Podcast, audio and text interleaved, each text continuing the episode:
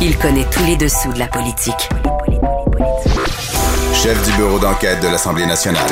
Antoine Robitaille. Là-haut sur la colline. Là-haut sur la colline. Cube Radio. Bon vendredi à tous. Aujourd'hui à l'émission, la politique québécoise est en plein déconfinement. Au grand bonheur des correspondants parlementaires, dont notre collègue Geneviève Lajoie, qui nous explique aujourd'hui comment la semaine que nous venons de passer avec son sondage léger marquant, le passé libéral de Jean Charest qui ne veut pas passer, avec Québec solidaire qui stagne, nous indique que la vie politique électorale reprend de plus belle et c'est tant mieux. Surtout qu'au bout du tunnel, il y a l'élection du 3 octobre. Mais d'abord, mais d'abord, c'est l'heure de notre rencontre quotidienne avec Rémi Nadeau. Réminado, Tout a été mauvais. Ça a été un spectacle désolant. C'était triste de voir ça. Antoine Robitaille. On sait bien, vous voulez faire du nationalisme, mais non, on veut justement contrebalancer cette délocalisation-là politique. La rencontre. Un jour, on fera notre débat. Oui, oui, bien sûr. Métal sur métal. C'est le moment de vérité. La rencontre. Nado Robitaille. Et bonjour Rémi Nadeau, Bonjour, Antoine. chef de bureau parlementaire à l'Assemblée nationale pour le journal et le journal. C'est vendredi, il y a eu une interpellation, c'est une interpellation, on le rappelle au public, c'est une période de questions sur un sujet, comme on dit au Saguenay, euh, pendant deux heures.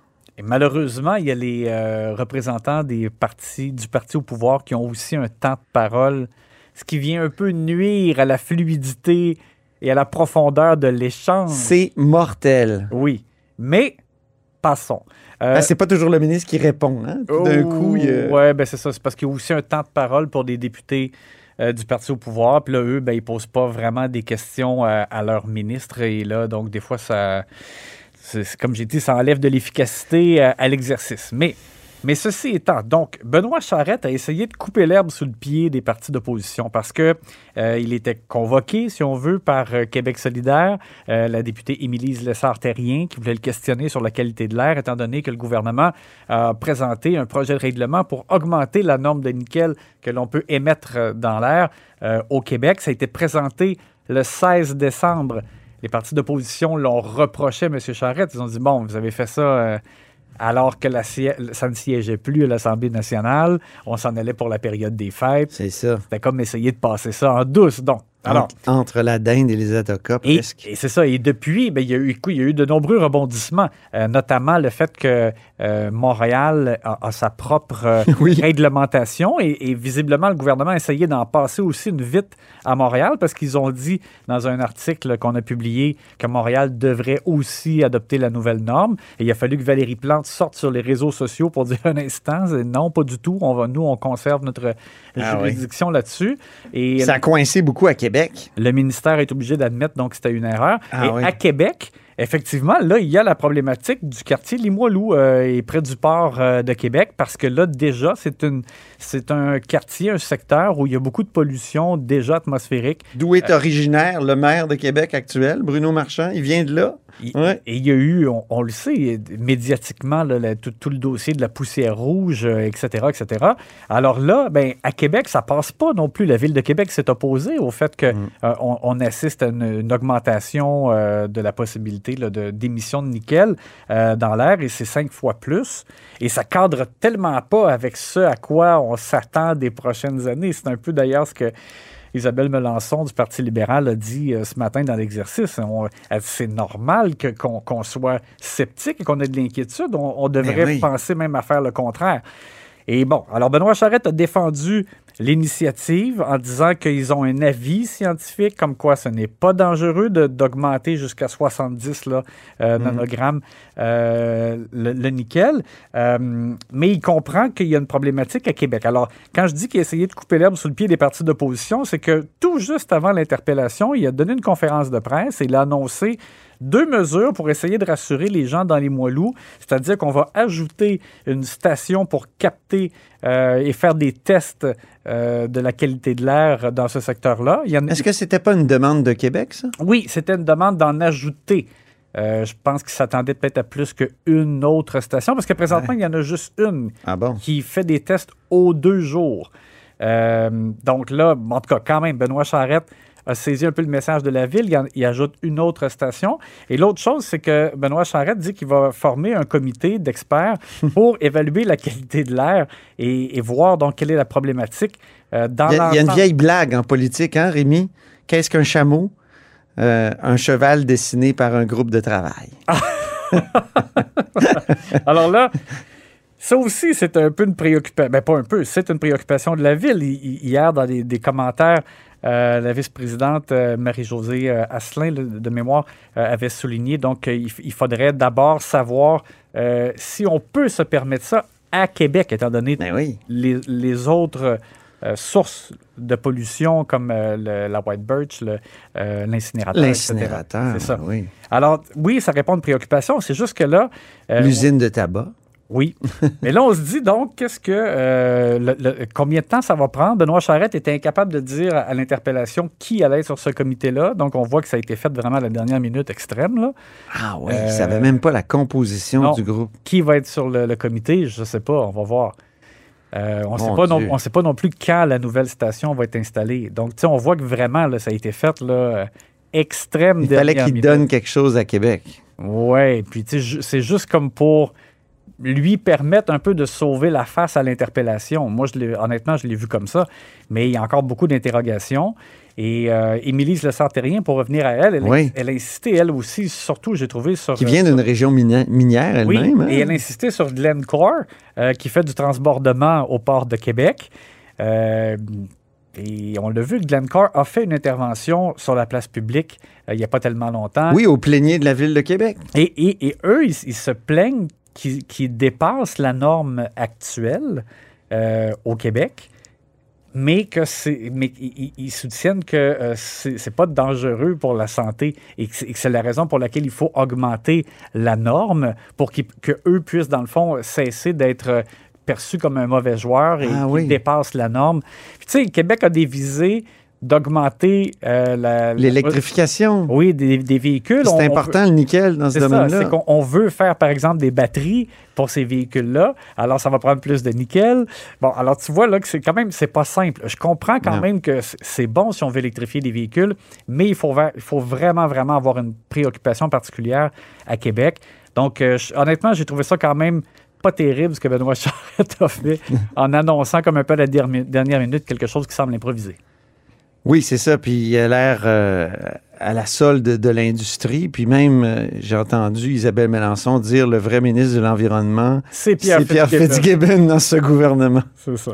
Passons maintenant aux pouces, Rémi, parce que à la fin de semaine, dans ta chronique, tu as toujours des pouces en bas et des pouces en haut.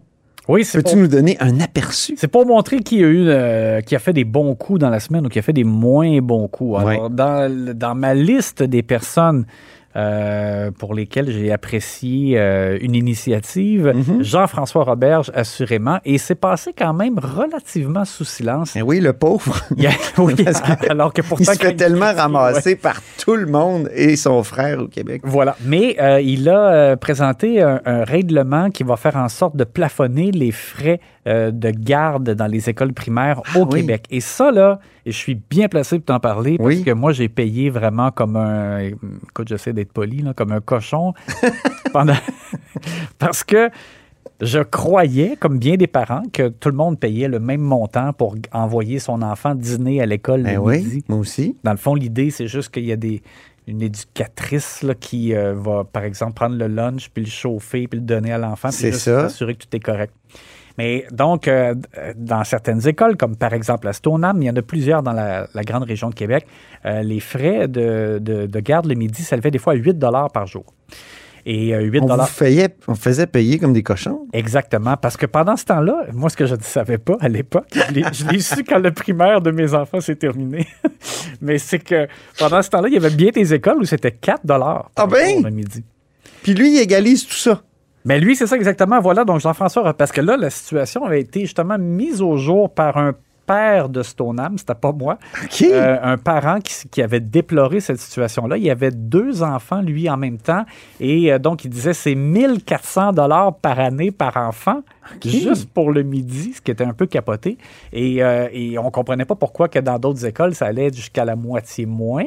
Euh, donc, alors bref, Jean-François Robert, j'avais été mis au courant de ça. Il a, il a fait en sorte de... Il s'est penché là-dessus, etc. Et là, le, le résultat, c'est que vraiment, ça va être plafonné à 3 de l'heure. Oh! Alors, 3 dollars De l'heure. le midi, donc à ce moment-là. Donc, 3 Et dollars. oui. Il fait aussi un, un plafond euh, quotidien parce qu'il y en a qui envoient leur enfant avant, le, plus tôt le matin, là, avant que les cours commencent. Et en Puis en fin journée, Exact. Alors, le, le- le montant plafonné pour la journée est de 8,50 Alors, vraiment, moi, je pense que c'est. Il fallait faire ça. Il, Ben oui. faut que ce soit le même prix pour tout le monde. Ça un pouce en l'air pour Jean-François Robert. Alors, ça, c'est très bon. Ça va lui faire du bien. Oui, euh, dans les éléments euh, que j'ai moins aimés, je te dirais que vraiment, là, euh, avec le, le recul, la sortie de l'hystério, moi, m'apparaît Qui a défendu Jean Charest. défendu Jean Charest et la marque libérale. Je, je comprends pourquoi il l'a fait. Je comprends pourquoi chez les libéraux, ils ont apprécié qu'elle le fasse, surtout ceux euh, qui étaient là sous le- les gouvernements Couillard et Charest. Mais tu donnes un pouce en bas. Mais c'est parce que elle a fait des comparaisons qui n'avaient pas de bon sens. Par exemple, de dire Ouais. que genre euh, euh, Éric Kerr, lui, son CV, il embellit son CV. Je dire, ça n'a pas de commune mesure avec l'organisation Avec Marc du Bibot. financement, oui. Le financement et et l'autre élément, c'est que douteux. Je cherchais un qualificatif, je m'excuse, Rémi. Ça va, mais et l'autre élément, je, je je comprends pas qu'elle puisse dire euh, que le patron de l'UPAC doit s'excuser, alors qu'on apprend que l'enquête est, est vraiment toujours en cours et active. Il y a même encore de la collecte de renseignements qui se fait. Ben alors oui. vraiment, ça, ça n'a pas été un bon élément. J'ai parlé de Benoît Charette tantôt. Je pense que là-dessus, là, de, de- depuis Un pouce ce, en bas. ce nouveau règlement-là, ça, ça va pas tellement bien de ce côté-là. Le whip Éric Lefebvre? Et le whip Éric Lefebvre s'est fait prendre. Ben, c'est- évidemment, il faut faire attention. Pas lui qui s'est mis de l'argent dans les poches. Non, non, non. Là n'est pas la question. J'ai pas dit ça, monsieur Non. le juge. Non, c'est ça. Mais c'est juste qu'il y a des, des heures euh, de travail des employés des bureaux de circonscription, euh, donc payés par les fonds publics de, euh, des caquistes là, qui euh, ont été consacrés à de la préparation électorale. Alors, c'est pas correct. Il Non. s'est fait donner une tape sur les doigts.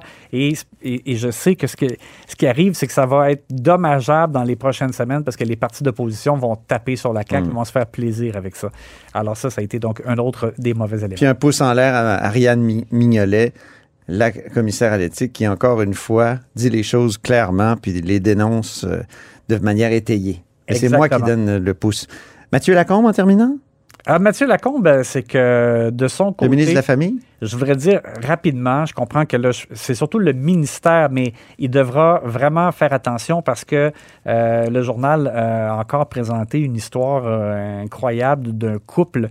Euh, Visiblement des, des personnes mal intentionnées euh, qui, euh, pour, sur lesquelles il y avait plusieurs allégations, euh, des plaintes en fait de, de portée.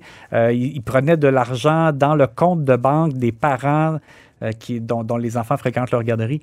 Et euh, là, il y avait toute une histoire. Après, Aïe, aïe. après ça, on- euh, il y a un crédit là, du gouvernement. mais Là, il y, a des, y a des gens qui ont payé beaucoup trop d'argent, etc. Bon, alors, la situation perdurait depuis longtemps parce que le journal a posé des questions. Ils ont envoyé un avis, mais il faut que le ministère soit vraiment euh, plus solide. Moi, je me rappelais que quand, quand j'étais Plus journaliste... vigilant. Oui, c'est ça. Puis quand j'étais moins tolérant, quand j'étais journaliste euh, auparavant, j'avais travaillé sur une histoire incroyable aussi, la garderie Loulou à Marieville, que le gouvernement était, le ministère de la Famille était incapable de fermer malgré des plaintes puis des, des- des allégations de mauvais traitement.